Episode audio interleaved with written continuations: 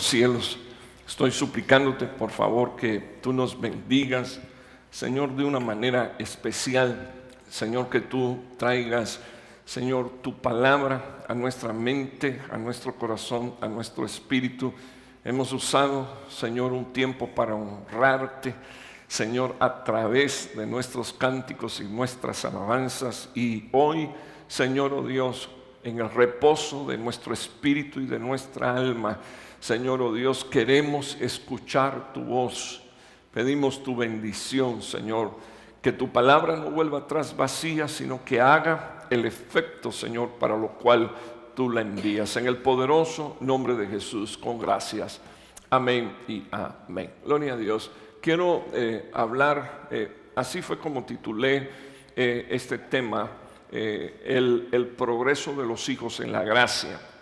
Eh, yo creo que usted y yo, eh, los que somos padres y los que somos y las que son madres y los que son los que están por venir, ¿verdad? Porque ahí tenemos a, a, a unos cuantos aspirando, bendito Dios, a ver sus hijos crecer, nacer, desarrollar.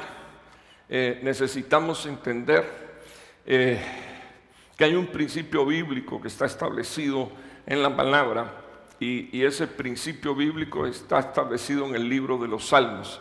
Dice la Biblia, si, si Jehová no edifica la casa, en vano trabajan los edificadores.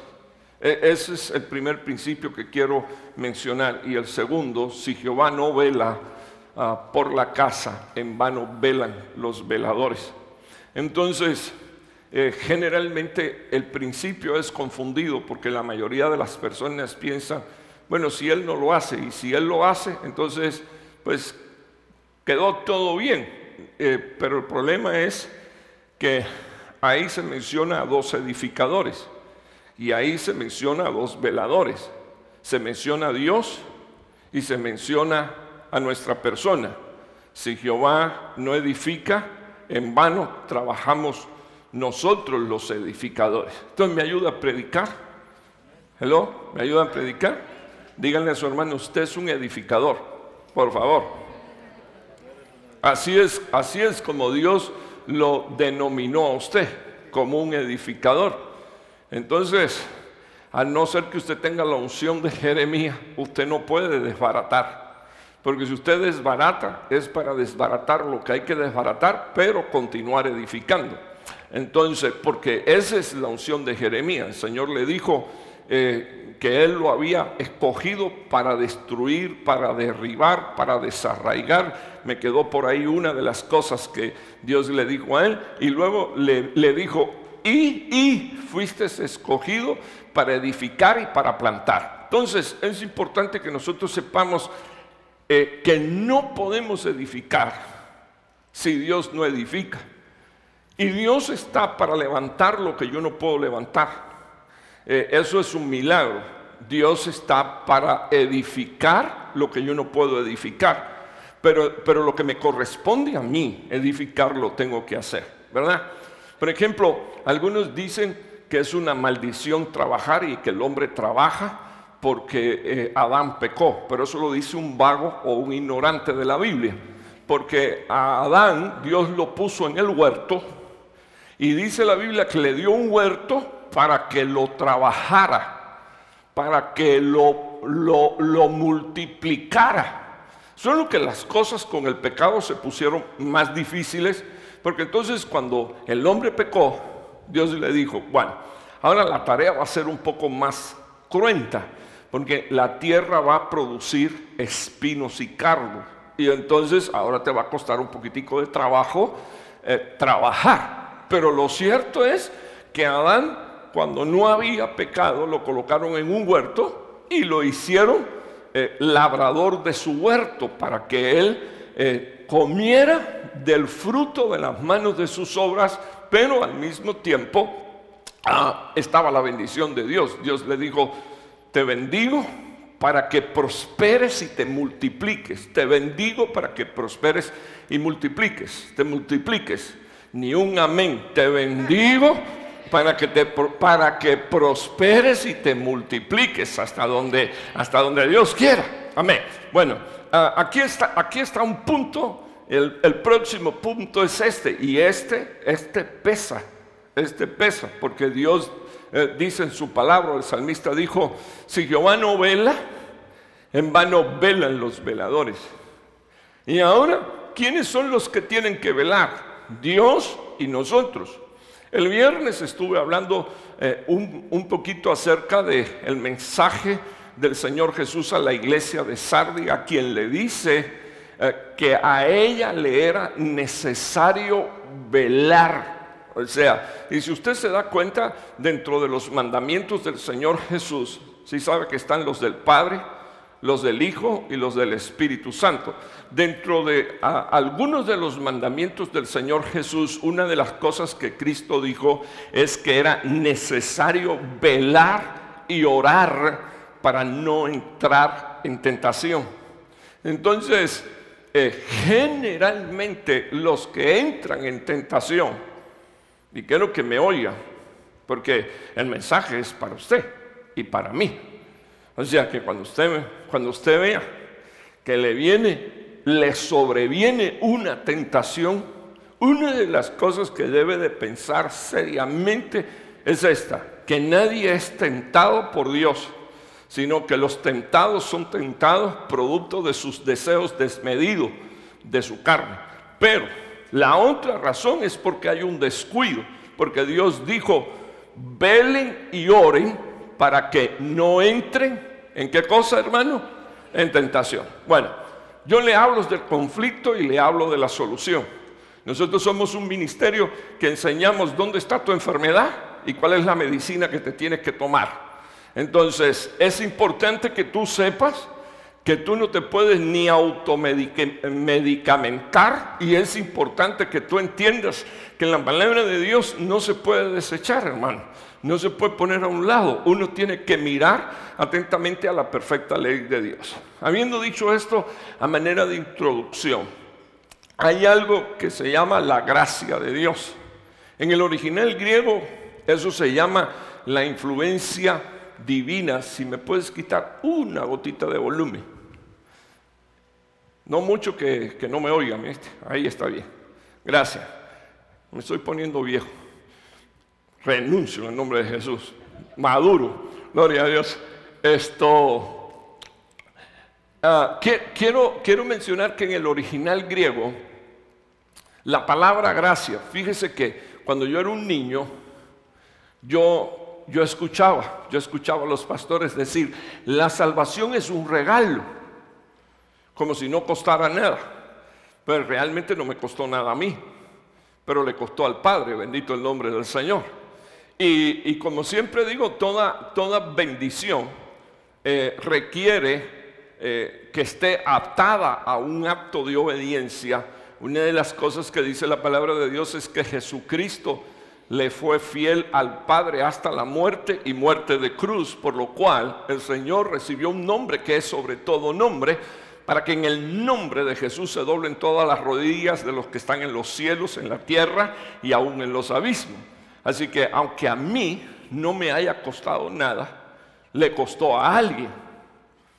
Por ejemplo, eh, las cosas que más yo valoro, le voy a decir algo, las cosas que más yo valoro, yo he aprendido que las que más valor le debo de dar no es la que compro con mi salario, sino la que me regala.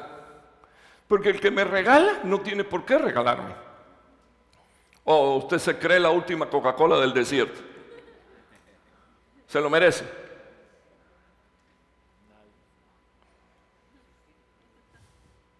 O sea que una de las cosas que yo he aprendido es que, es que si alguien me regala, por, por muy pequeño que sea, ahora me estaba mirando que no me traje el pasador. Tengo un pasador que a mí me bendice tanto, pero hoy como tengo la, el saco cerrado, estoy, solo me faltan los grados, estoy vestido de militar, bendito Dios.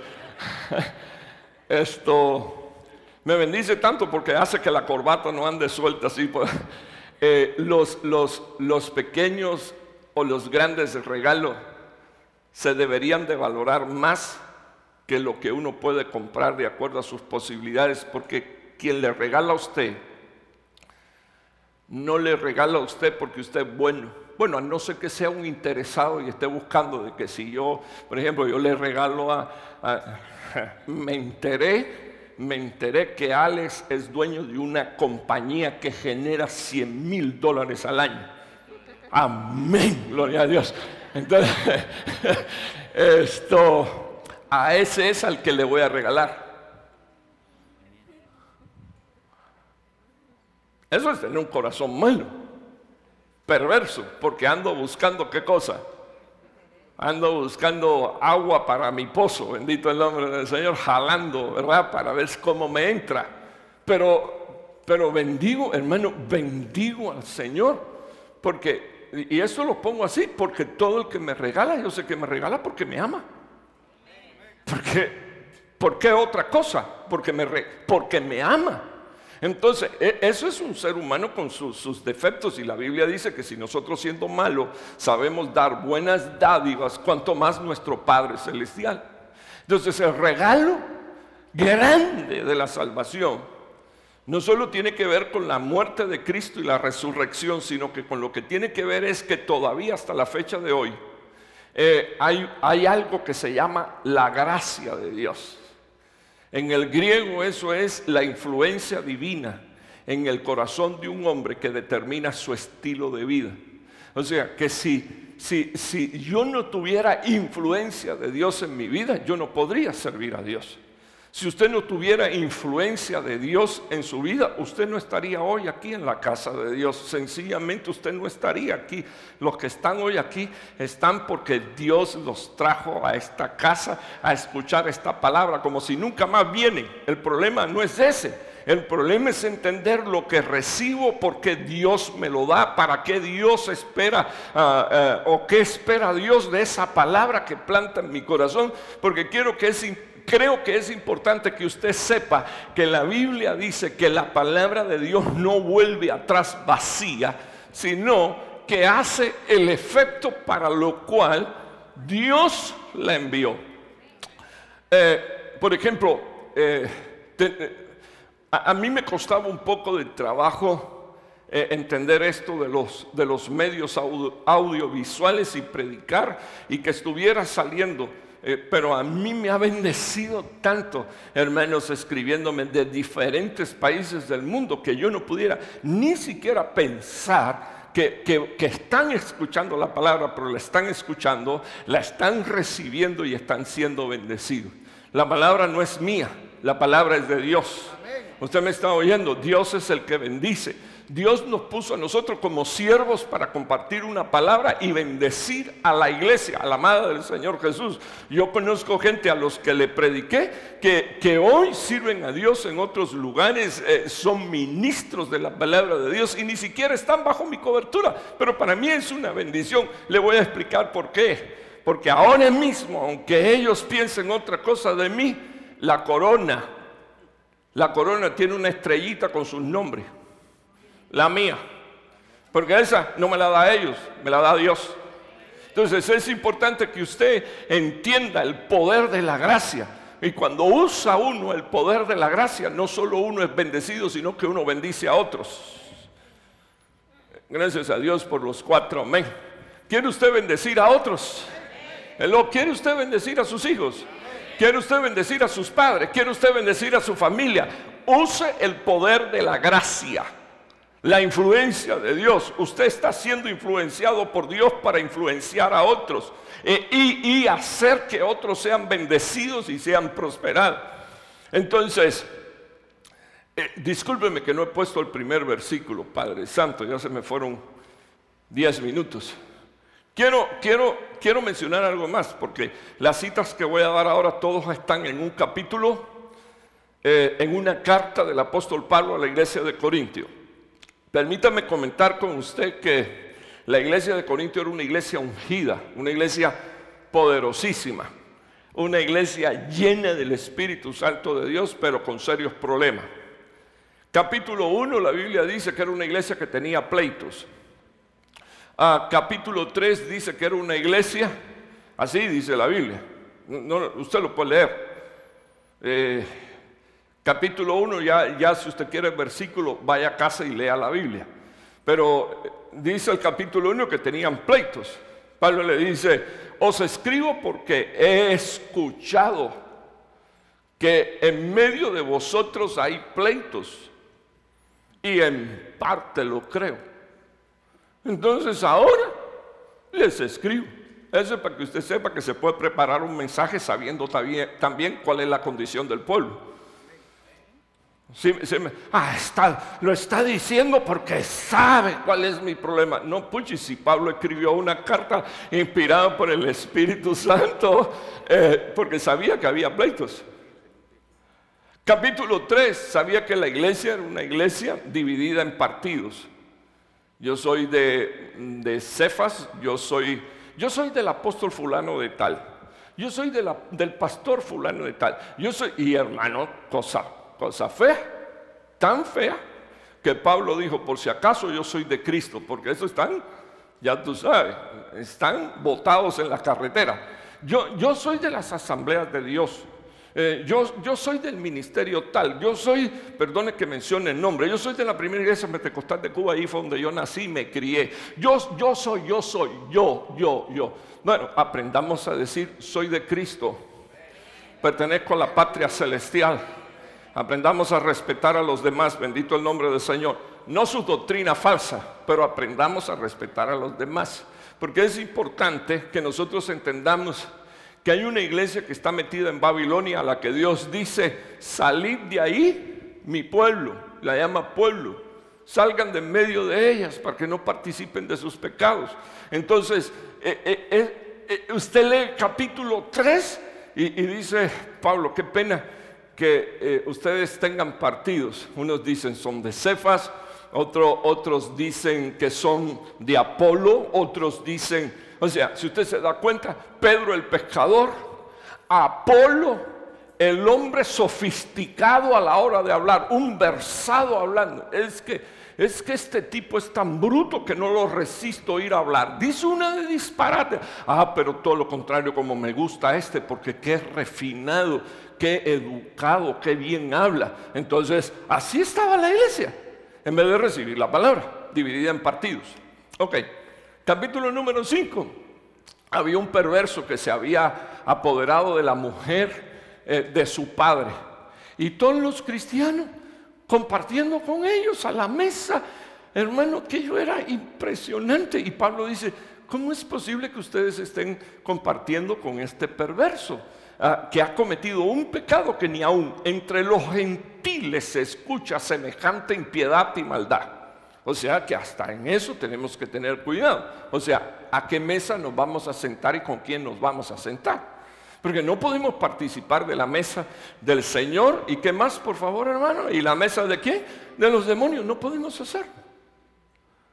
Entonces, eh, capítulo, por ejemplo, capítulo 11 eh, de Primera de Corintios, ahí Dios habla de la sujeción de la mujer y, del velo, por ejemplo. Yo, nunca le he dedicado un tiempo al velo porque la verdad digo, no creo que se necesita.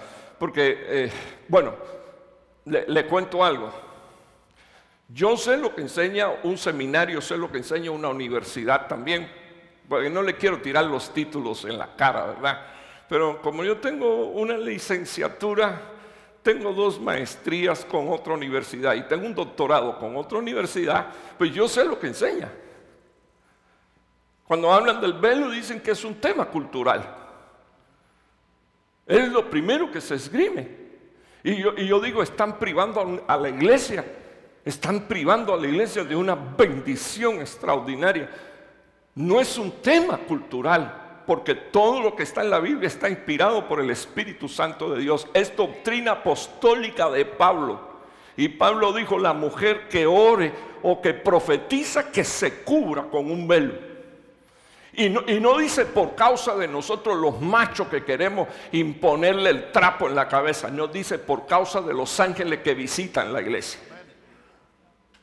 Porque la iglesia porque los ángeles indagan en la iglesia la revelación de Cristo. ¿Cómo es que ella se sujeta a Cristo? Así que velo no es, que, no es cuestión de ministerios de benecer. Velo es cuestión de una iglesia que ama sujetarse al Señor Jesús. Listo. Y si quiere tengo un montón de versículos más, porque algunos piensan que ese pasaje es el único que habla de velo. Pero eso no es cierto. Le quiero hacer una pregunta. Escúcheme, yo no estoy diciendo que las otras iglesias que no lo usan no son ah, verdaderas ni fieles. No, pero si nosotros tenemos la revelación de la palabra de Dios y la compartimos como la compartimos, ¿qué deberíamos de hacer? Obedecerla. Pues no me estoy metiendo con nadie, pues no quiero que nadie se sienta mal con lo que estoy diciendo, solo lo estoy explicando. Era una iglesia que era muy bendecida, pero tenía toda esta característica. Listo. Entonces ahora quiero mostrarle estos versículos. Y, usted va a entender por qué no se puede vivir sin la gracia de Dios. Mire lo que dice este versículo.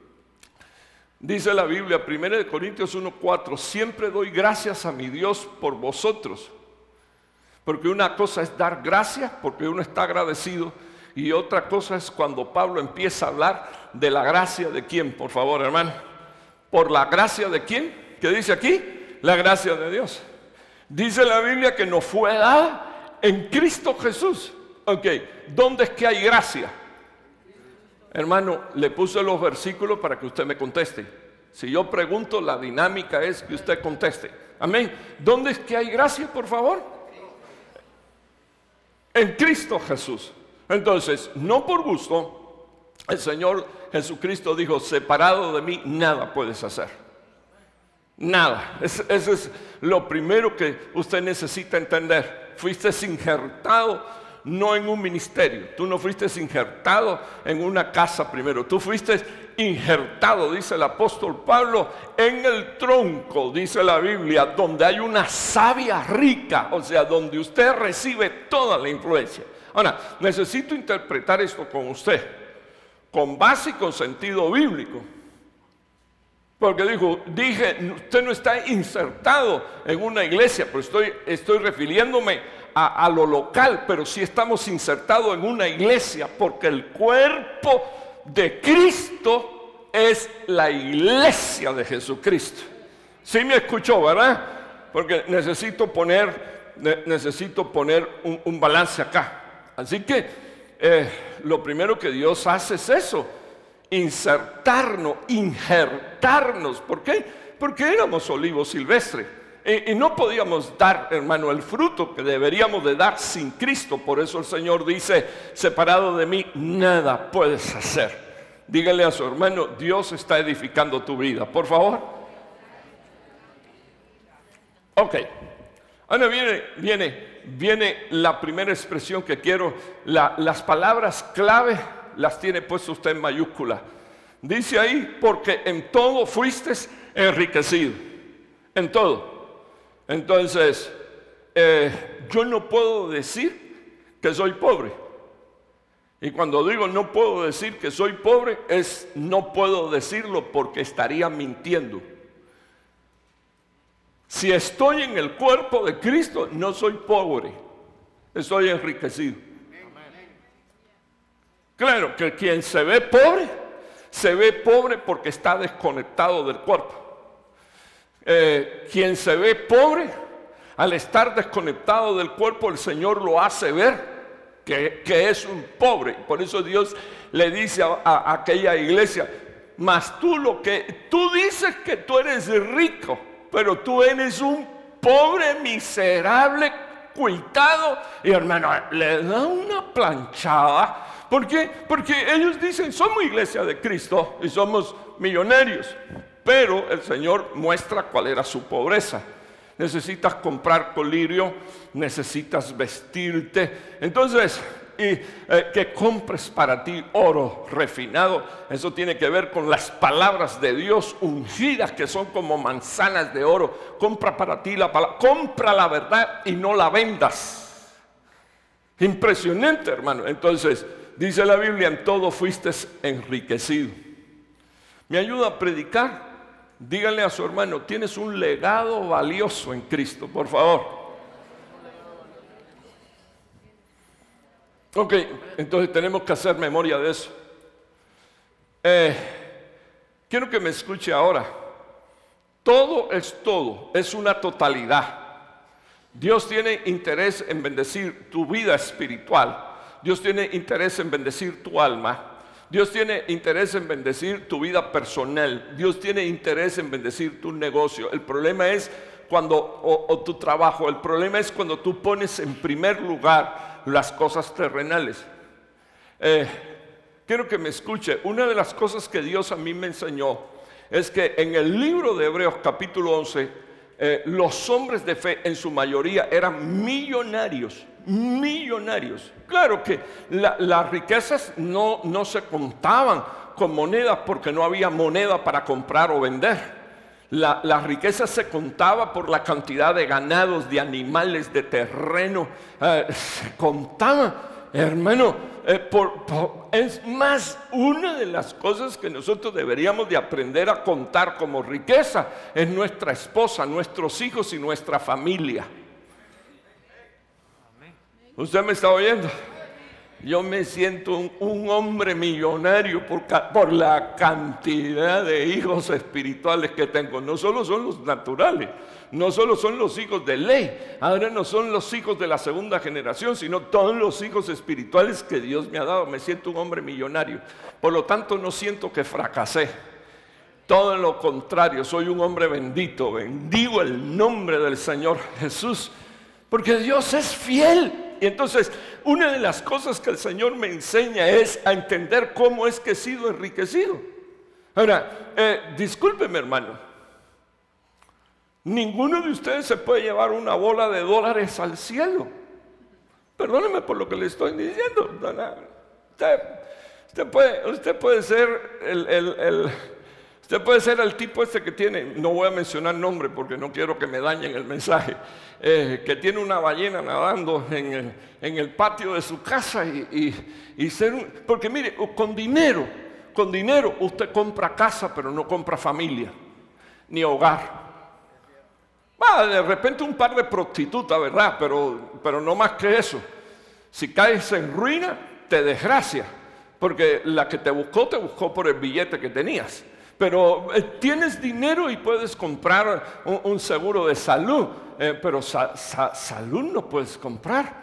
Eh, salud solo hay en Cristo, bendito el nombre del Señor.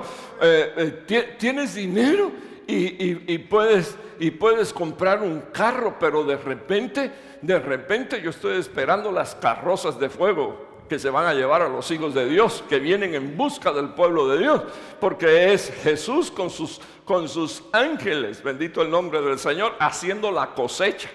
Acuérdense que la Biblia dice que, que, que los ángeles vienen y hacen la cosecha. Qué impresionante, hermano, qué impresionante. Me ayuda a predicar. Dígale a su hermano y a su hermana, eres un hombre enriquecido en todo. Amén. Lo que no quiero es que te pongas a, más a tocar la guitarra y a decir que eres pobre, miserable, no puedes. Escuche, enriquecido. Enriquecido.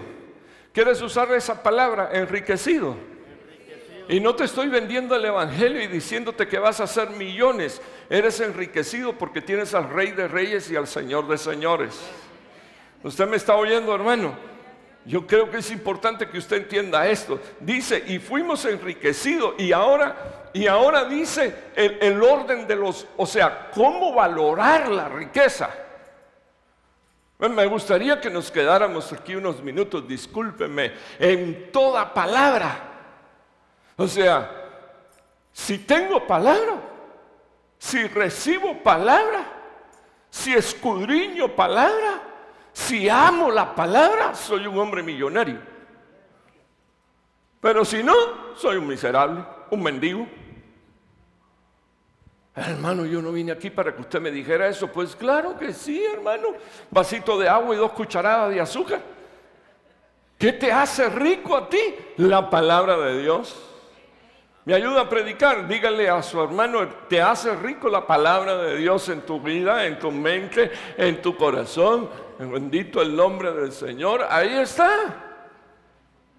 porque ¿dónde se aloja la palabra? ¿En tu mente? Se aloja en el corazón pensamientos, sentimientos, voluntad. Ahí es donde Dios planta en tu facultad mental. Si se acuerda, ¿verdad? Disculpe, porque yo sé que algunos tienen tanto orgullo que no les gusta oír esto. No los de aquí que son tan santos que deberían de estar en el cielo, sino los que me están viendo por ahí por internet. A usted Dios lo pudo haber hecho chucho, yegua, caballo, pez, pero lo hizo, lo hizo así, lo hizo así un hombre con facultad mental. ¿Sabe qué hizo Dios? ¿Sabe qué hizo Dios? La Biblia dice, la Biblia dice que él dijo, hagamos. Y cuando empezó a decir, hagamos, eh, eh, ah, se fueron haciendo las cosas, pero cuando fue a hacer al hombre, dijo, hagámoslos conforme a nuestra imagen. Por eso, por eso yo digo, lo más cercano que tienen tus hijos a Dios eres tú que cargas la imagen de Dios. La imagen que Dios viene renovando, la imagen que Dios viene restaurando. Eso es lo más cercano que tienen tus hijos. Por eso necesito que haya palabra en mi corazón. Por eso necesito que haya palabra en mi mente. El primer bendecido voy a ser yo y el otro que va a ser bendecido son mis hijos. Pero eso no, es, escucha hermano, no es de conocimiento, estoy hablando eh, la palabra que yo puedo vivir. Y entonces Pablo viene y dice, fuiste enriquecido. Entonces toma la riqueza de la palabra y ponla en uso. Toma la autoridad de la palabra y en fe muévete toma la autoridad de la palabra y avanza, así como nos dijo Dios a través de la profecía. Es el tiempo de avanzar aceleradamente en dirección a la presencia de Dios, haciendo su voluntad y no esquivando nuestro caminar y deleitándonos en cosas, hermano, que pueden destruir el alma. Entonces dice aquí en segundo lugar, Ah, dice que fui enriquecido. ¿Qué dice aquí, por favor, hermano? En todo conocimiento.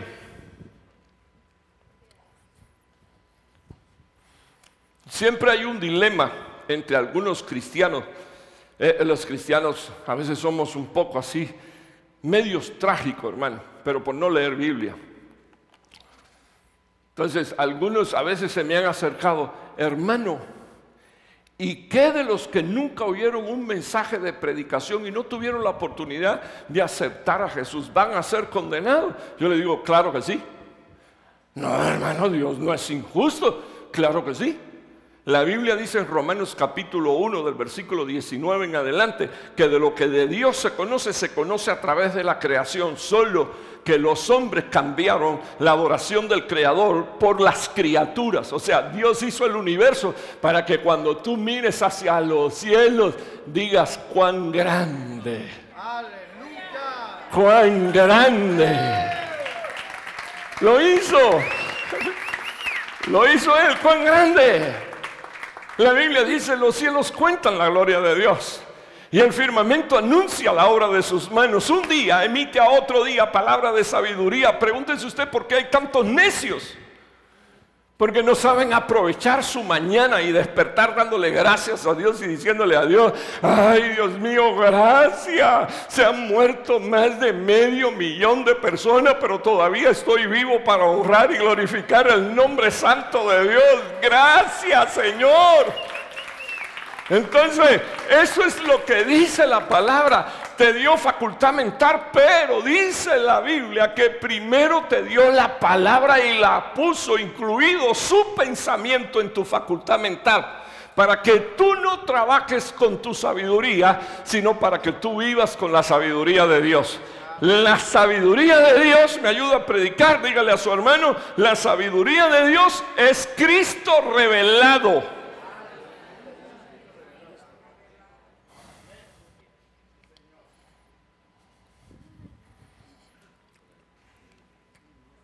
Yo parezco impaciente, pero yo no soy impaciente.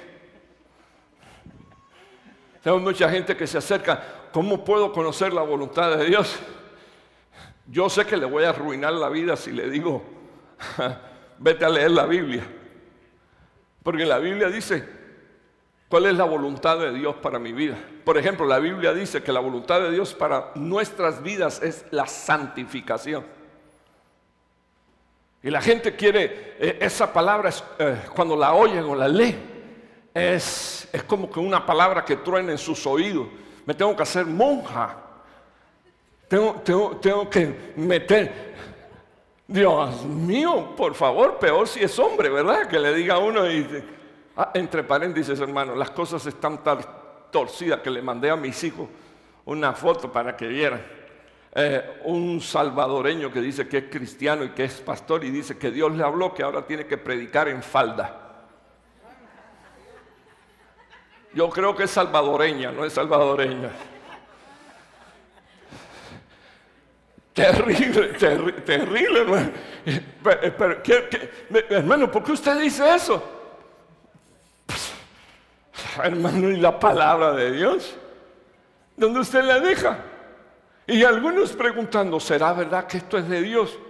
Ay, Dios santo, parece que los machos se están acabando en este país. Bueno, lo voy a dejar ahí. Mire lo que dice aquí, fuiste enriquecido con todo y en todo. ¿Me ayuda a predicar?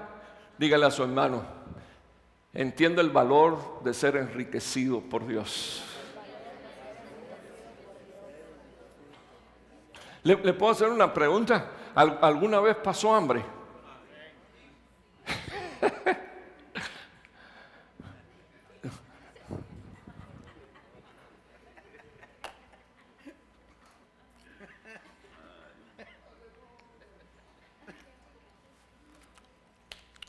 Yo recuerdo una vez eh, eh, viviendo en mi país que eh, yo, yo di, una di una ofrenda.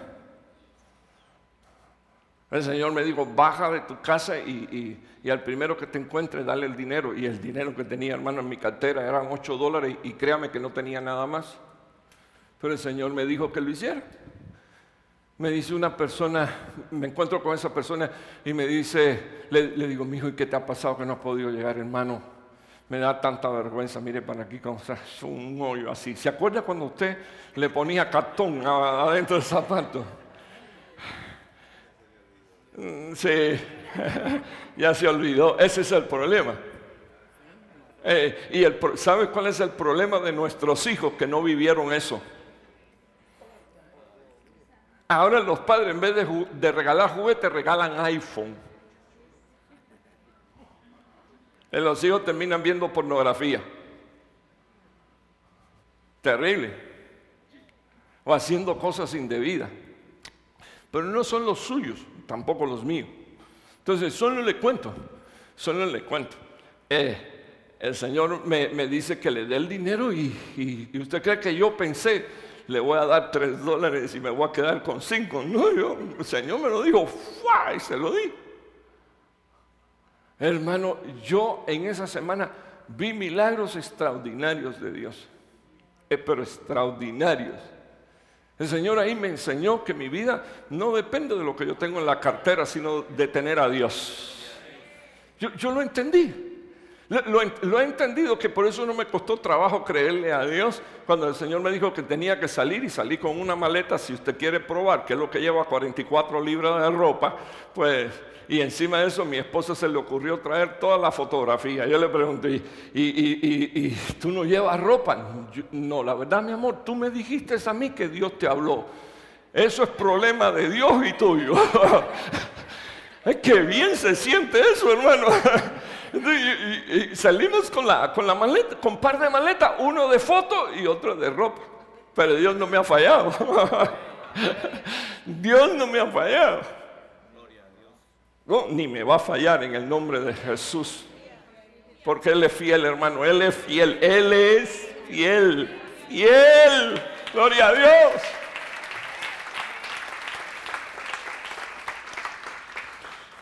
Difícil porque le entrego los ocho dólares para que se compre los zapatos y cuando llego a mi casa me dice mi mujer, mi esposa, eh, mi hijo, no tenemos nada en la casa. No, te preocupes, mi amor. Y si le digo que no tenía un centavo, yo le da un ataque. No te preocupes, el Señor nos va a proveer. Hermano, al día siguiente pusimos la mesita, eh, tres platos, los cubiertos, y díceme, Areli, mi mamá se volvió loca. ¿Por qué, mija? No encendió la cocina hoy y puso los platos y no hay comida. No te preocupes, mami. No te preocupes, eh, eh, hay comida, hay comida a las 12 menos 10 una hermana tocó la puerta y no era ni de nuestra congregación. Así que imagínese usted, por eso yo digo que Dios me ama tanto que ni siquiera a los que le prediqué, Dios movió a, otra persona de otra congregación y, llega y me trae, hermano, un, poquito de frijoles, ah, un poquito de arroz ah, y tres huevitos fritos y me dice, Perdone, pastor, no se ofenda, pero Dios me dijo que le trajera esto y, yo solo estoy obedeciendo a Dios. Aquí tiene, me voy. No, no, espérate, mijita, déjame orar por ti. Oré y la bendije y no le dije nada. Y me comí mi arrocito, mi frijol, mis tres. No me puse a decir, ay hermano, no te puedes imaginar en la crisis que estoy. No, no, no, no, no, no. Desde el día anterior yo, yo le estaba diciendo a Dios, Señor, tú eres fiel. Tú me llamaste a mí. Cuando tú llamas a alguien, tú lo sostienes con la diestra de tu justicia. Bendito el nombre del Señor, con tu mano. Serían incontables los testimonios. Hoy, por ejemplo, estoy estrenando un traje. En menos de 15 días me regalaron siete sacos con pantalones. Señor Padre Santo, ¿qué es esto? Hoy llegué y le dije a uno, solo le faltan los grados, porque en mi país visten de este color y el que se vista de este color, no siendo militar, lo juzgan. Entonces, después de estar nueve años en este país, me di el gusto de ponerme el verde olivo, pero sin grados militares, porque no sirvo un hombre. Sirvo al Rey de Reyes y al Señor de Señores. Usted escoge.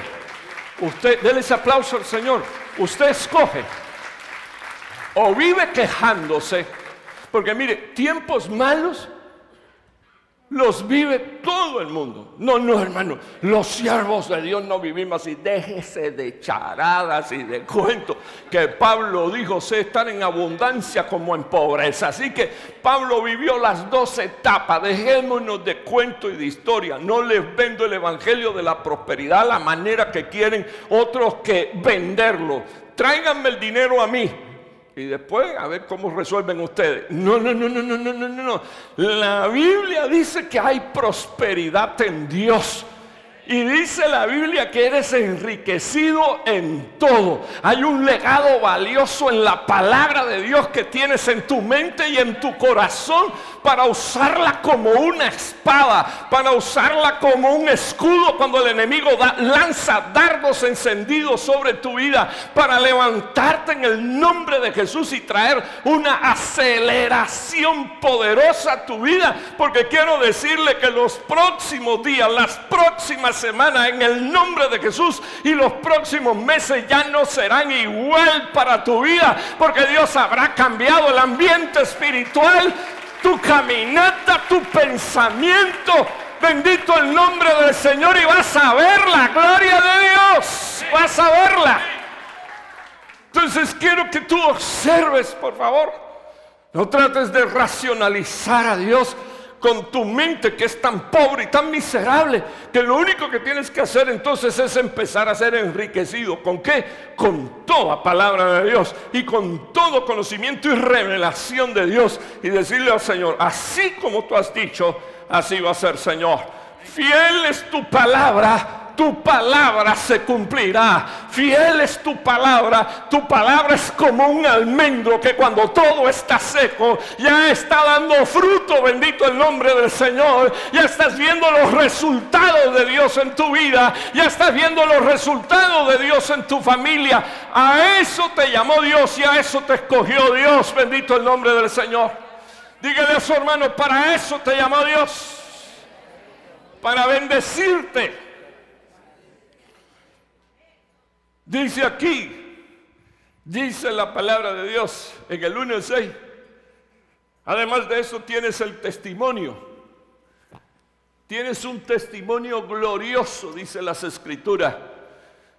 El testimonio acerca de Cristo que ha sido confirmado. Anótese esta palabra. Ok, primero enriquecido y luego confirmación. ¿Ha sacado usted alguna vez un boleto de avión y le dicen, estás confirmado?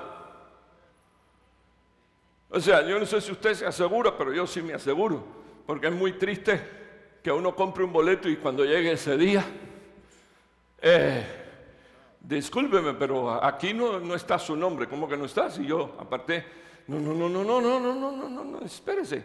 aquí, hay, aquí hay una señal que Dios pone, confirmación.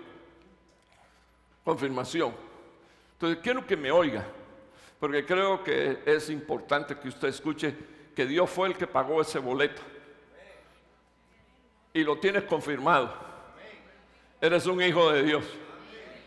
Gracias a Dios por los tres amén. Dios pagó el boleto. Dios pagó tu viaje. Dios pagó tu regreso a la patria celestial. Eres de la casa de Dios, bendito el nombre del Señor. Eres de la tribu de Judá, bendito el nombre del Señor. De la tribu de Cristo, de los que están frente a la puerta, bendito el nombre del Señor del tabernáculo. Y van caminando en dirección al lugar santo, a lo que está bajo cobertura, bendito el nombre del Señor. A, aquello, bendito Dios, que no tienen la posibilidad de fatigarse con el sol del desierto, sino que dijeron, no me quedo en el atrio, no me quedo únicamente con el Evangelio de la cruz y con el Evangelio ah, de la muerte de Cristo, sino que me quedo ah, con, también con el Evangelio de la resurrección. Me quedo con el Evangelio del sacerdocio de Cristo. Camino en dirección hacia donde Él está. Bendito el nombre del Señor. Hermano, al lugar santísimo de Dios, donde hay pan y no se corrompe, donde está la palabra de Dios y vive para siempre, donde está la vara de Aarón y está reverdecido. Así va a ser tu sacerdocio en tu casa. Así va a ser tu ministerio. Así va a ser el uso de tus dones. Un sacerdocio floreciente para honra y gloria de nuestro Señor Jesús. Eso es lo que tiene Dios prometido para ti en esta mañana.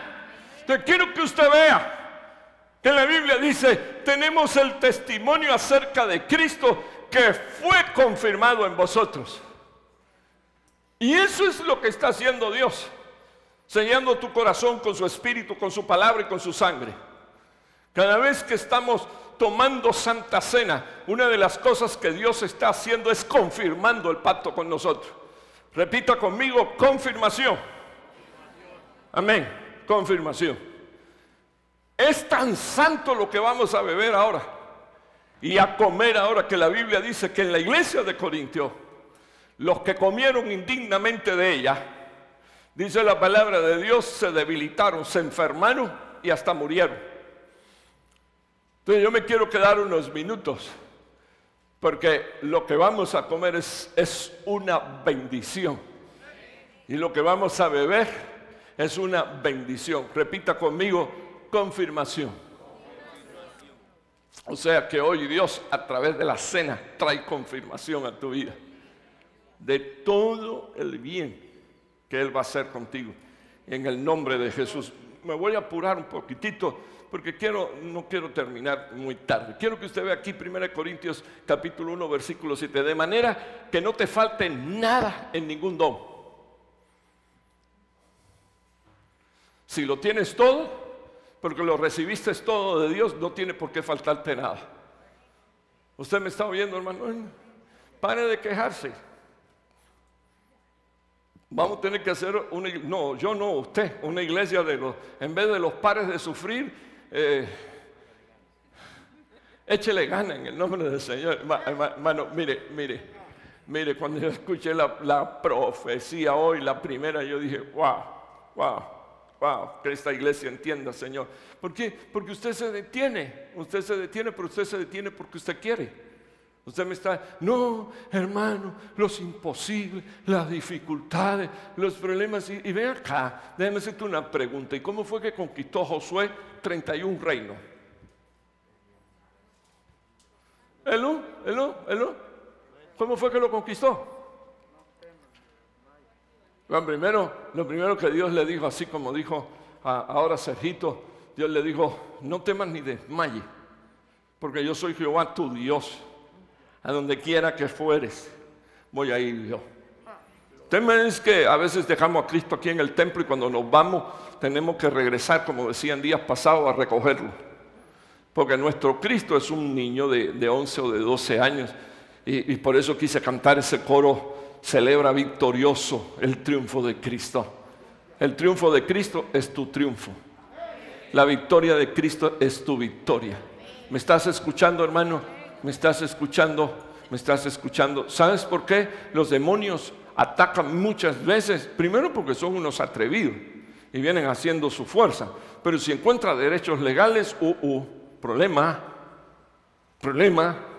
Entonces, eh, empecemos a usar la palabra de Dios. Por ejemplo, el Señor Jesús dice la Biblia, reprendió a los espíritus inmundos de aquel muchacho y le dijo, váyanse y no regresen más. Alguien que ha sido atacado de esa manera se tiene que parar en la brecha y tiene que buscar la ayuda ministerial para que un ministro en el nombre de Jesús no solo cancele ese ataque, sino que le ordene a los demonios, no regresas más no regresas más. En el nombre de Jesús. En el nombre de Jesús. Pablo le está diciendo a esta iglesia, ¿sabes qué? Ah, no te puede faltar ningún don porque ya Dios te los dio. Ok, dádivas, liberaciones, liberaciones. Hermano, hermano, no te va a faltar, no te va a faltar liberaciones divinas de peligros y también de pasiones. En el nombre del Señor Jesús. Quiero que por favor recibas esta palabra. Es una palabra de fe. En el nombre de Jesús, cuando estés frente a la batalla, Señor, el don que me diste es para usarlo, Señor, en este momento, Padre, te lo suplico, te lo ruego, en el nombre de Jesús me levanto usando la autoridad que tú me has dado y espero recibir liberación de peligros y de pasiones, peligros y pasiones. Cuando menos usted se lo espera, ahí está el muy sinvergüenza con su con sus ministraciones, pero déjeme decirle, está derrotado, está derrotado. Él, los demonios, el pecado, la enfermedad. Dice la palabra de Dios que Cristo los derrotó en ese hermoso sacrificio. Ahora, usando esto, las liberaciones, y quiero que usted mire aquí esta palabrita, por favor. Esperando qué cosa? En el original griego es el Apocalipsis. Ahora, el Apocalipsis no, no es juicio. la palabra apocalipsis significa revelación. Entonces, eh, hermano, esto fue el apocalipsis para hablar de desastre. Pero, pero está muy mal usado. Porque déjeme decirle que para los hijos de Dios es un día de luz. Es un día de salvación es un día de milagro. Eso es lo que vas a estar viendo. No vas a estar viendo otra cosa. Hermano, no te estoy manoseando el alma. No te estoy manoseando el alma. Le quiero decir a los que han sufrido pérdidas, que hombres de Dios han sufrido pérdidas y no se quejaron. Le quiero contar de Houston Taylor, que perdió a su esposa y perdió a toda su familia en el campo misionero en China allí viudo, se volvió a casar. Por cierto, el pastor que perdió la mujer, ¿cuántos años tiene? 55. tiene permiso por la Biblia para casarse. No solo porque la mujer se murió, sino porque es menor de 60 años. Ya lo sabe. Bueno, pero no desee que se muera la vieja, por favor.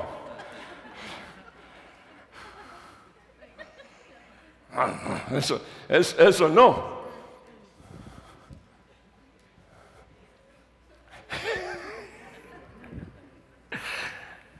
Qué fácil es juzgar.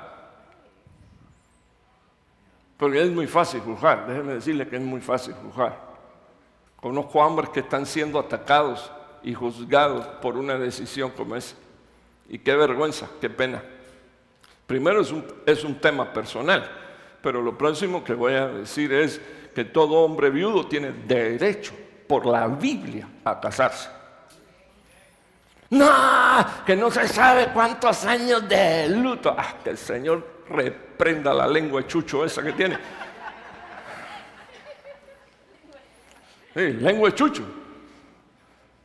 Gente que ladran y no hacen nada, eso es lo que hace. Bueno, sigo aquí, sigo aquí. Yo no sé por qué ustedes me desvían del tema. Es, esperando, esperando ansiosamente, hermano, el Apocalipsis, la revelación de Cristo. Quiero que me preste atención. No me levante la mano. ¿Ok?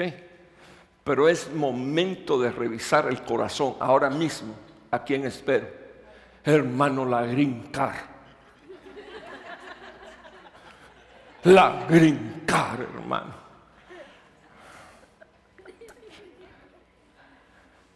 Santo Dios. Dentro de mi filosofía, yo siempre digo que para morirse lo único que hay que estar es vivo. Y yo no lo digo pensando de forma pésima o teniendo un pesimismo de que me voy a morir y entonces no hago nada. Porque yo ahora lo que quiero compartir con usted es que todo cristiano debería de vivir como si Cristo llegara ahora pero debería de trabajar como si tardara un poquito. Eso es para no desbalancearnos como la iglesia de Tesalónica, que cuando Pablo le escribe en su primera carta, Jesucristo viene ya, Jesucristo viene ya, Jesucristo, y todo el mundo dijo, pues si Cristo viene no vamos a trabajar. Y entonces Pablo tiene que venir y escribir la segunda carta y decirle a todos los cristianos de Tesalónica, vagos, el que no trabaja, que no coma. Así que si tienes un zángano en la casa que lo único que hace es devorar el refrigerador, por lo menos un part-time, hermano, un part-time, cuatro horitas para que se rompa el lomo. Para que entienda.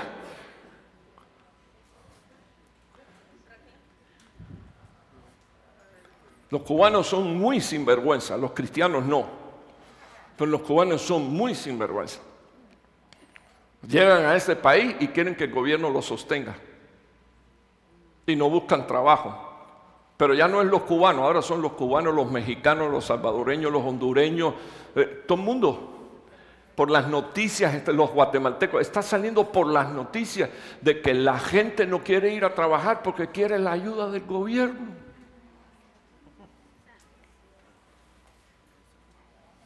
Y el país hundiéndose. Porque de donde tú sacas y no guardas, es un problema. Capaz que ya me voten el mensaje y no me lo... Pero bueno, eh, no, es, no, es, no es política, es cuestión de economía.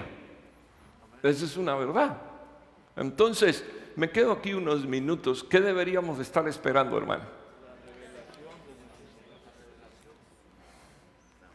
Usted sabe lo que es que un hermano a las 3 de la mañana le diga, el Señor lo despierte y le diga, es el tiempo. Y hoy a las 11 menos cuarto de la mañana el Señor nos esté diciendo, es el tiempo. Yo le voy a decir, yo no ando preocupado por mí, pero sí por usted. Y usted dirá, ¿y por qué? Porque yo soy su pastor. Yo necesito que usted entienda esto. ¿A quién estás esperando? Ah, hermano, todos los días a mi esposa, a ver si llega o no llega. No, hombre, no, hombre. no, hombre, ¿qué pasó? ¿Qué pasó? ¿Esperando a quién, por favor, hermano? Escúcheme, yo no digo que usted no espere a su esposo. Aquí lo que estoy diciendo es cuál es la prioridad. Sí, sí me entiende lo que estoy diciendo. Sí me entiende, sí, me entiende, me entiende. Hey, me entiende. ¿Cuál es su prioridad?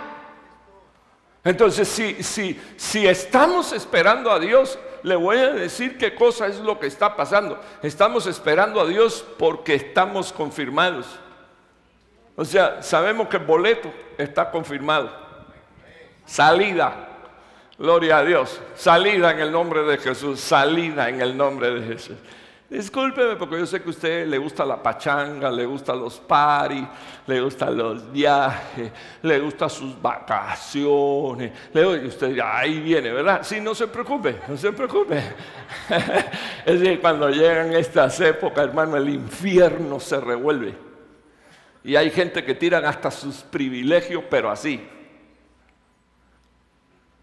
Pero bueno, yo siembro la palabra. Y no lo digo con pesimismo, espero en Dios que el pueblo me escucha, me escucha, me escucha, sé que el pueblo me escucha en el nombre de Jesús. Confirmados. Quiero, quiero ir terminando ya, de manera que no te falte ningún don, ya lo vimos esperando. Entonces mire lo que dice aquí. Dice aquí, el cual también os confirmará hasta el fin para que seáis, ¿qué dice aquí hermano, por favor? Irreprensible. Eso es para los que, el Señor reprenda, me quieran colgar un cartel de extremista. Eh, bueno, sí, sí soy extremista, pero no como, no, como me, lo quieren, me lo quieren aplicar, sino como yo me lo aplico por la Biblia. El Señor dijo, el que no es conmigo contra mí es. Así que yo soy del extremo de Cristo. Sí, soy del extremo de Él. No soy un legalista, pero sí soy del extremo de él. Dice aquí la palabra de Dios que necesitamos entender eh, que esto es un trabajo, la confirmación es un trabajo hasta el día del fin, o sea, hasta que se cumpla el resultado, el último resultado, hasta que se cumpla lo profético que Dios te ha hablado y te ha dicho que va a suceder. Eso es hasta que se cumpla. Y me, gustaría llamarle la atención de esto porque es importante importante. Ah, dice la Biblia que para que se cumpla, para que llegue el fin, había que pagar un impuesto o una tasa como pagado. Díganle a su hermano, el impuesto lo pagó Cristo en la cruz del Calvario. La tasa está pagada. Hermano, ¿qué seguridad usted tiene de que Dios viene, de que Dios va a cumplir promesas, de que Dios va a bendecir mi vida? que el impuesto está pagado. ¿Me está oyendo, hermano? Dios no fracasó cuando su hijo murió, porque lo levantó de entre los muertos. Así que dígale a su hermano, ah, la tasa está pagada, el impuesto está pagado. Listo, puedes confiar en eso. Puedes esperar lo mejor de Dios. Ah, pero ahora dice, dice la Biblia que debemos de ser irreprensibles. Anote esto así eh, como se lo puse con letras grandes. Un irreprensible es uno que no está siendo acusado, que es irreprochable, irreprensible. Ah, es uno eh, que cuando es traído a cuenta eh, y hay acusaciones, entonces se levanta como hijo de Dios y dice, ¿quién acusará a los escogidos de Dios?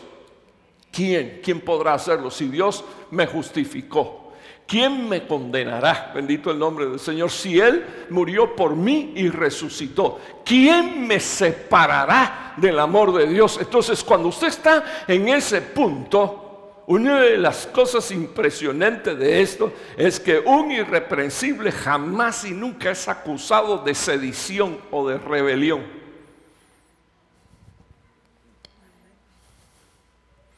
Y que Dios nos guarde.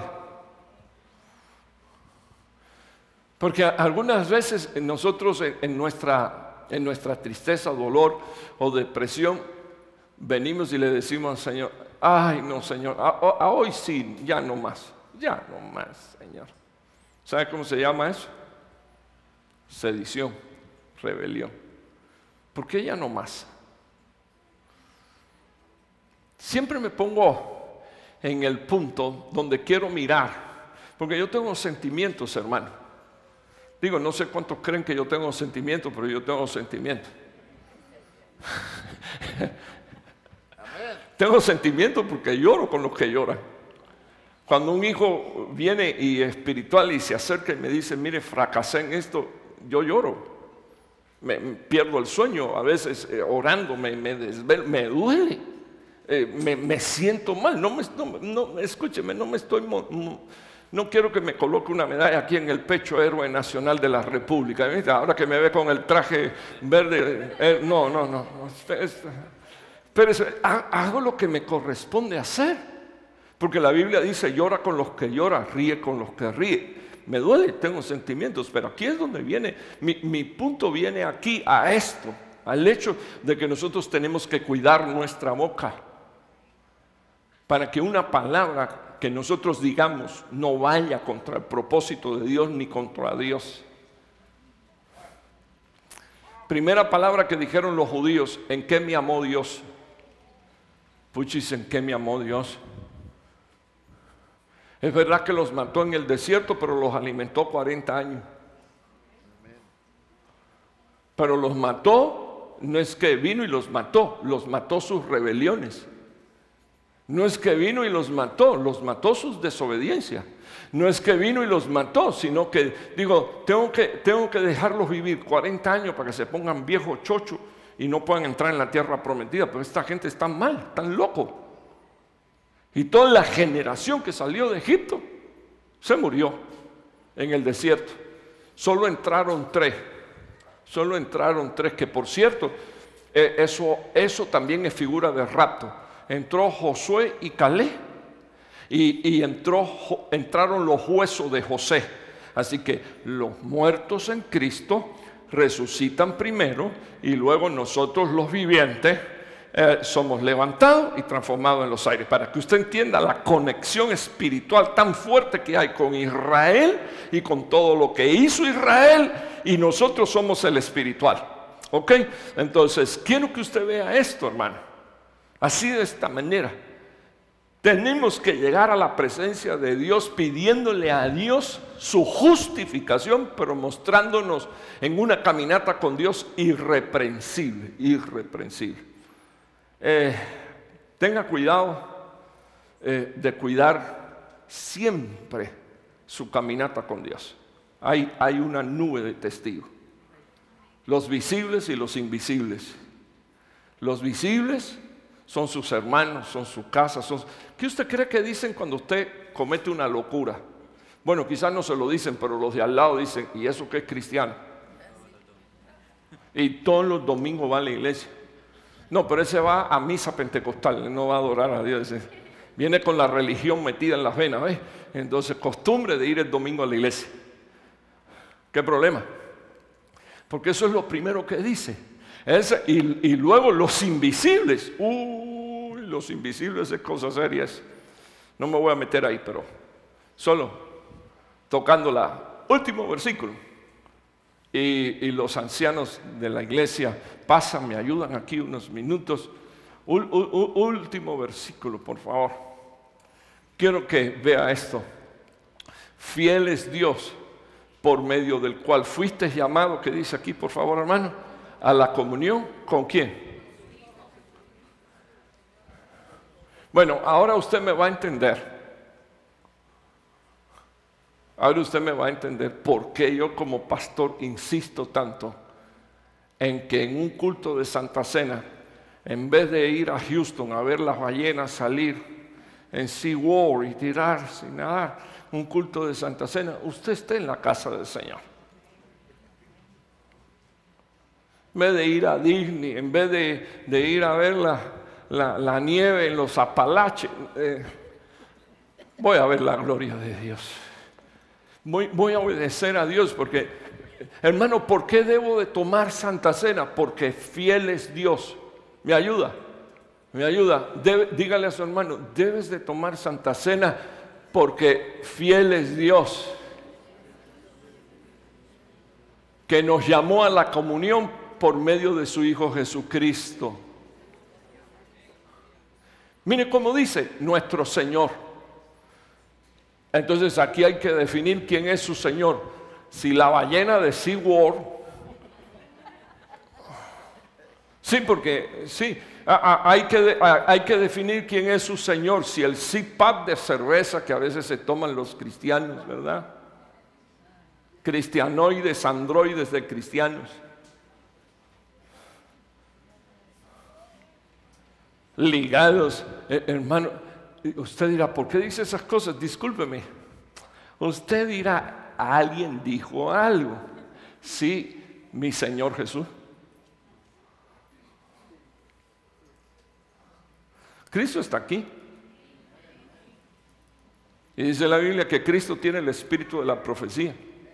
Hermano, nosotros tenemos que cuidar nuestra vida, nosotros tenemos que cuidar nuestro testimonio, nosotros tenemos que, discúlpeme, discúlpeme, no podemos ser tan ligeros, pero tan ligeros. Hermana, ¿dónde dice la Biblia que es un pecado? Lea la Biblia, libro de Proverbios. Dice la palabra de Dios que el vino es escarnecedor y hay traducciones bíblicas que dicen que la cerveza es alborotadora. Así que alguien, alguien con cerveza, ¿usted cree que alborota el Espíritu de Dios? ¿O alborota toda su carnalidad? ¿Cómo, discúlpeme, va, discúlpeme, porque usted fue llamado a la comunión. ¿Con quién? Con Cristo. ¿A través de qué? De la Santa Cena.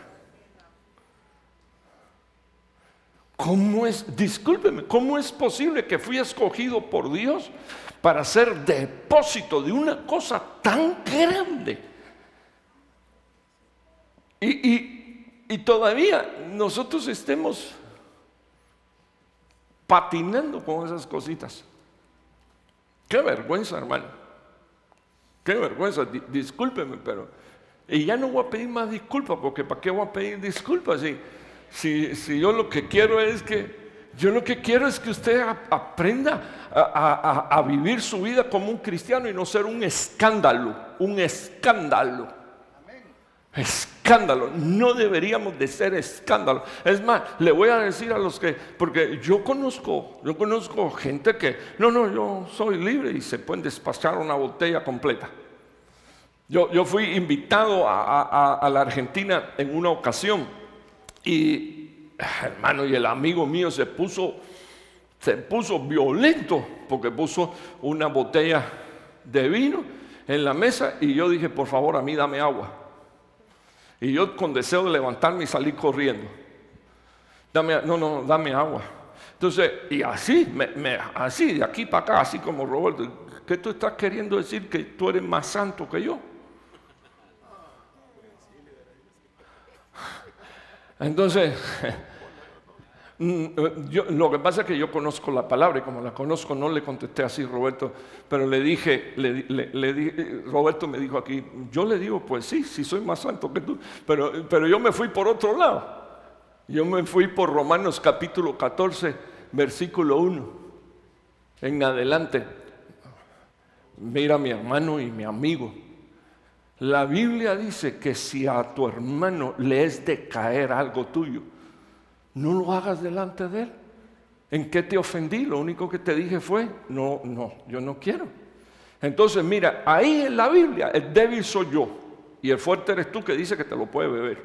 Aunque la Biblia dice que no. ¿Usted me está oyendo? La Biblia dice que no. Pero bueno, está bien. Eh, eh, el, el fuerte eres tú y el débil soy yo pues no debieras de hacer eso delante de mí, nada más que eso. Listo. Se le bajaron, se le bajó el calor, se refrescó. Dije, gracias a Dios, porque hoy voy a dormir en el parque de Buenos Aires, bendito el nombre del Señor. Ah, ok, ok, abro mi corazón para usted. Y lo bendigo en el nombre de Jesús.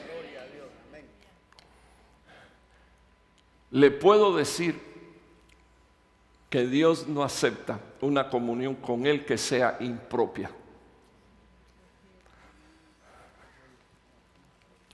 Quiero que me oiga. Cristo es el esposo de la iglesia. Si usted tiene a una mujer coqueteándole a otro tipo, ¿cómo usted se siente? Varones machos masculinos.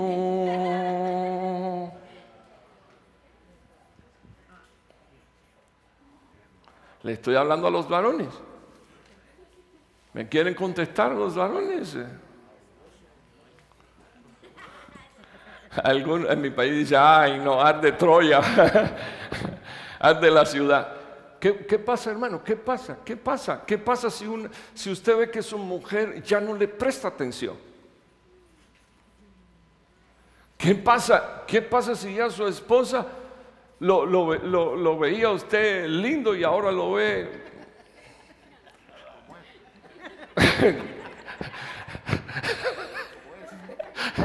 Dice Roberto, ¿cómo es? Ay, Dios mío, por Dios. Solo quiero, solo quiero que usted piense por unos minutos. mire lo que dijo el amado de Proverbio. Mi amada es una sola. Y con ella yo tengo contentamiento. O sea, con ella yo tengo mi alegría. Amistad con el mundo es enemistad con Dios. O sea, ¿para qué, vas a, ¿para qué vas a sacar bronca con tu esposo? Si ya estás casado con él, solo estás esperando que venga a recogerte. Digo, oye, Cecilio, vuélvelo a decir, por favor. Gloria a Dios. Ya estás casada, iglesia, con Cristo. O sea, es un privilegio tremendo. Dios, me los bendiga. Eh, dije que esa era la última diapositiva, póngase de pie y es serio, es el último versículo. Pero ahí tiene las cinco cosas. Enriquecido, confirmados. ¿Qué dice ahí, por favor, hermano? Esperando la revelación. Irreprensibles para el día de Jesucristo. Llamado a qué cosa, por favor, hermano. Fuiste llamado este día. ¿Me estás escuchando, amado hermano? Hijo, hija, no estás aquí por casualidad. Fuiste llamado por Dios para llegar a este día y hacerte partícipe de este hermoso pacto. Les amo, les bendigo en el nombre de Jesús. Los ministros de la alabanza, si son tan ah, amables, vienen aquí al altar. Gloria a Dios. Gracias, Señor. Eh, los hermanos ancianos de la iglesia, los quiero invitar a pasar. Amén, amén, gloria a Dios. Los hermanos de la iglesia, por favor, ah, me esperan unos minutos más. Eh, eh, Rebe mandaron a buscar a los niños ya. Gloria a Dios. Juan Carlos, por favor. Eh, perdóname, porque tengo otro Juan Carlos acá. Romualdo, eh, que no me pase ningún niño mientras que yo esté orando ahora, que se paren ahí un momentito. Cualquier cosa le dice que también es orden mía, porque los mandamos a buscar, pero dice que, que yo di la orden de que se esperaran ahí un minuto, para poder orar y que los padres tengan libertad de, participar de la administración. Gloria a Dios. No sé a cuántos Dios les habló, pero a mí el Señor me habló. Y de nuevo quiero reiterar, me llama poderosamente la atención haber escuchado el testimonio de este hermano anoche en la madrugada y el testimonio de la palabra profética, bendito Dios. Y ahora la predicación de la palabra. Es el tiempo, hermano, es el tiempo. Y usted necesita, eh, usted necesita relocalizar su sintonía con Dios. Yo espero que, yo, espero que el Espíritu de Dios te ministre. Gloria a Dios. Eh, por favor, dame un poco de volumen ahora. Padre, en el nombre de Jesús. Estoy suplicándote, Señor, oh Dios, que tú mires a esta congregación, gente muy amada, pueblo amado, Señor, de ti. Te ruego, Padre, que tú nos cuides, que tú protejas esta palabra, Señor, en nuestros corazones. De tal manera Señor oh Dios, que siendo, Señor, tus hijos, no sintamos temor, Señor, acerca de nuestro futuro. Señor, tú estás ejerciendo tu gracia sobre nuestras vidas. Tú estás, Señor, operando, Señor, el milagro, Señor, poderoso de salvación. Señor, a través, Dios mío, de tu palabra y del conocimiento, Señor, de ella. Te estoy pidiendo, Señor, que aprendamos a ver la verdadera riqueza. La verdadera riqueza, la verdadera riqueza, la riqueza provista por Dios. El legado, Señor, espiritual que tenemos. El legado que nos han dejado nuestros padres apostólicos.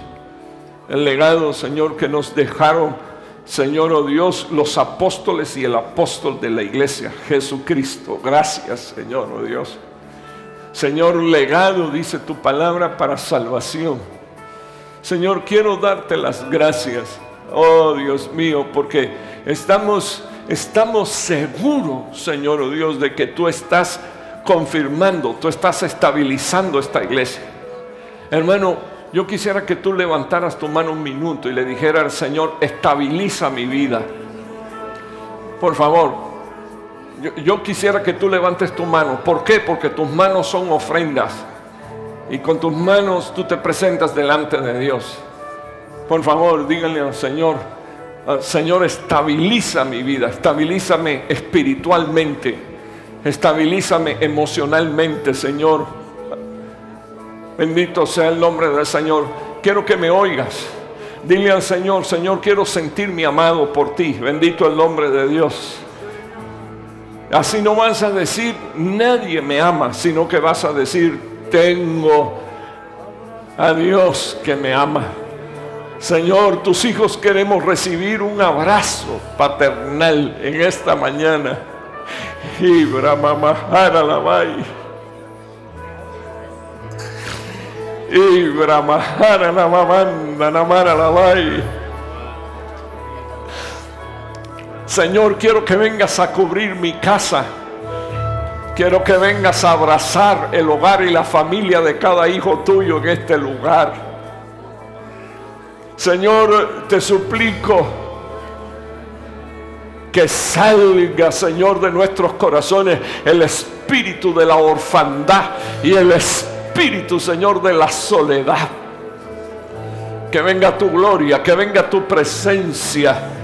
Señor, no estamos aquí por casualidad, estamos aquí porque tú, Señor, nos ama y la gracia tuya ha producido una influencia que nos lleva, Señor, oh Dios, a ser, como dice tu palabra, enriquecidos y confirmados, Señor, en el nombre poderoso de Jesús. Estoy suplicándote que se despierte, Señor, en nuestros corazones el ansia, Señor, oh Dios, los anhelos, Señor, oh Dios, que realmente esperemos, Señor, oh Dios, la revelación, manifestaciones, Señor, las cosas que tú has establecido ya para nuestra vida en el nombre poderoso de Jesús. Señor, te lo ruego, te lo ruego, te lo ruego, Padre, Padre, mantenga una iglesia irreprensible, Señor, hasta el día del fin. Guárdanos, Señor, así como dijiste, es el tiempo, es el tiempo, es el tiempo. Lo creo, Señor, es el Cairo, es el tiempo tuyo, es el tiempo de las oportunidades, Señor. Y que no permita, Señor, que desaprovechemos tus visitaciones tus liberaciones, tus restauraciones. Gloria a Dios. Así con tus manos levantadas, dile al Señor, es el tiempo de mi recuperación, Señor oh Dios. Hermano, hermano, hermano, hermano, dile al Señor, quiero tu recuperación, Señor. Hijo, hija, abre tu boca y dile al Señor, así como prometiste proféticamente, Señor, quiero mi recuperación. Gloria a Dios. gloria a Dios. Ibra mamá, ara la babanda, la vara la vai.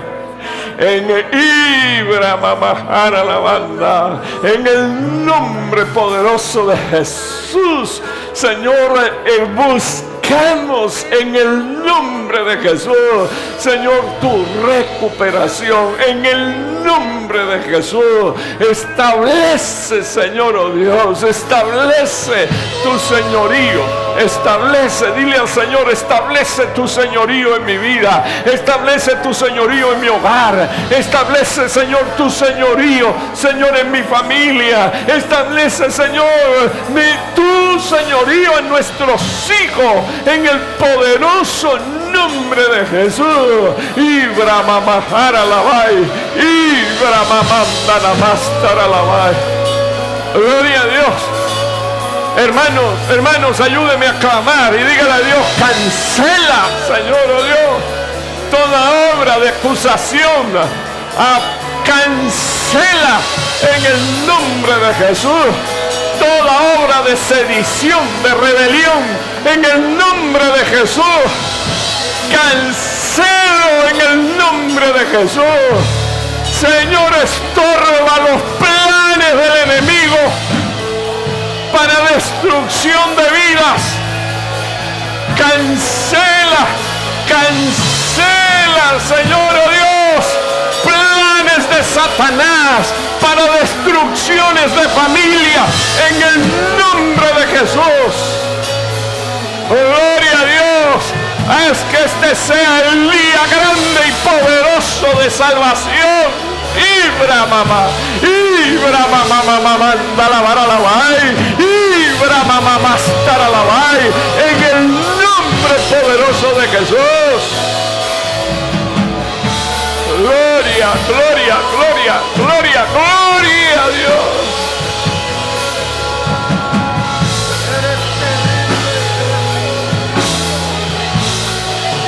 Los que hablan en otras lenguas, por favor. Hijos, hijos, los que hablan en otras lenguas, háblenlas ahora. Aleluya, Ibra mamá, la mamá. La y cámara la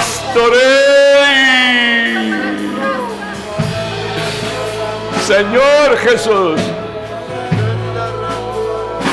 estamos escuchando, Señor, el llamado que tú nos has hecho hoy. Tú nos estás llamando a la comunión contigo, Señor. Tú nos estás llamando a la comunión contigo, Señor. Te ruego por favor que tú seas nuestro despertar. Te ruego Señor que tú seas nuestro Señor caminar. Que tú seas nuestro pensar. En el nombre de Jesús. No es necesario, Señor, reclamar tu fidelidad porque tu palabra dice que tú eres fiel. Te estoy pidiendo que tú nos ayudes a nosotros a hacerte fiel. Gloria a Dios, gloria a Dios, gloria a Dios. Gracias Señor.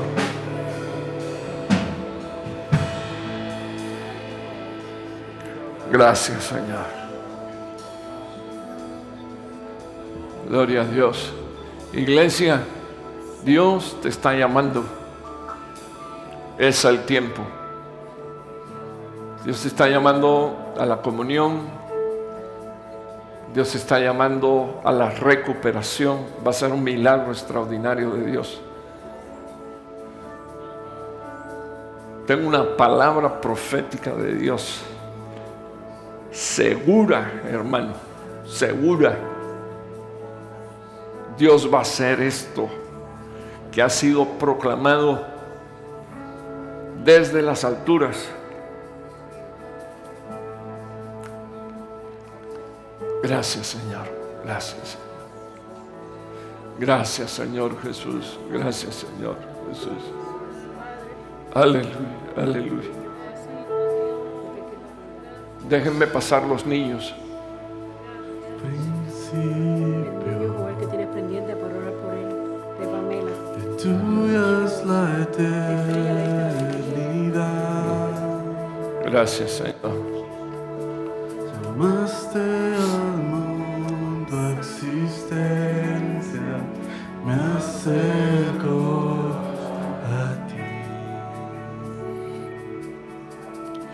Gracias, Señor. Moriste por mis fracasos. Tomaste la culpa en la cruz. Cargaste en mis hombros mi carga. Me acerco a ti. Puedo hacer?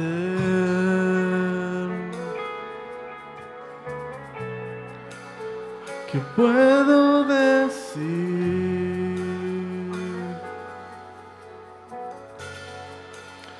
Te ofrezco mi corazón